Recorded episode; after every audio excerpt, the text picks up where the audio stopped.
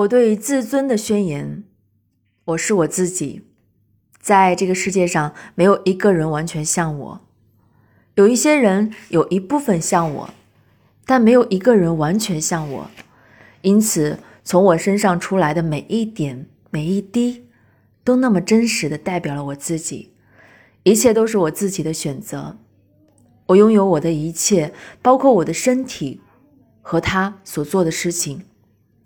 我的大脑和他的所思所想，我的眼睛和他所看到的事物，我的感觉，无论是愤怒、喜悦、挫折，还是爱、失望、兴奋，我的嘴巴和他所说出的话，礼貌的、甜蜜的，或粗鲁的、正确的或不正确的，我的声音，大声的或者小声的。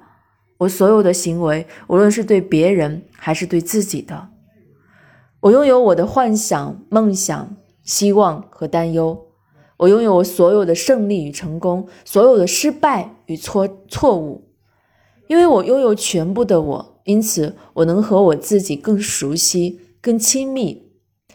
由于我能如此，所以我能爱自己，并友善的对待自己的每一部分。于是我就能够做我自己最感兴趣的工作。我知道某些困惑我的部分和一些我不了解的部分，但是只要我友善的爱自己，就能够有勇气、有希望，寻求途径来解决这些困惑，并发现更多的自己。然而，任何时刻，我看、我听、我说、我做、我想成，或者说我敢，那都是真实的我。过些时候，我再回头看我如何看、听、想和感受的，有可能已经不再适应了。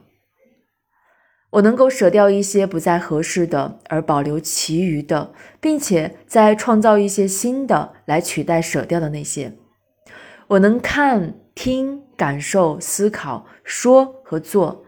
我有方法使自己觉得活着有意义。亲近别人，使自己丰富和有创意，并且明白这世界上其他的人类和我身外的事物。我拥有我自己，因此我能够驾驭我自己。我是我的，而且我很好。上面这篇文章选自心理大师萨提亚女士的《新家庭如何塑造人》一书。萨提亚女士告诉我们，在每个人的成长道路上，我们首先要做的就是了解自己。这如同一盏明灯，指引着我们的思维、我们的心灵体验以及我们为此所付出的行动。仔细品味着这份宣言的每一句话，我们会发现，它的文字充满了爱，充满了对人性的理解与尊重。同时，通过质朴的简明、简洁明了的语言，宣言。为我们全面展示了一个拥有完整自己的生命的状态。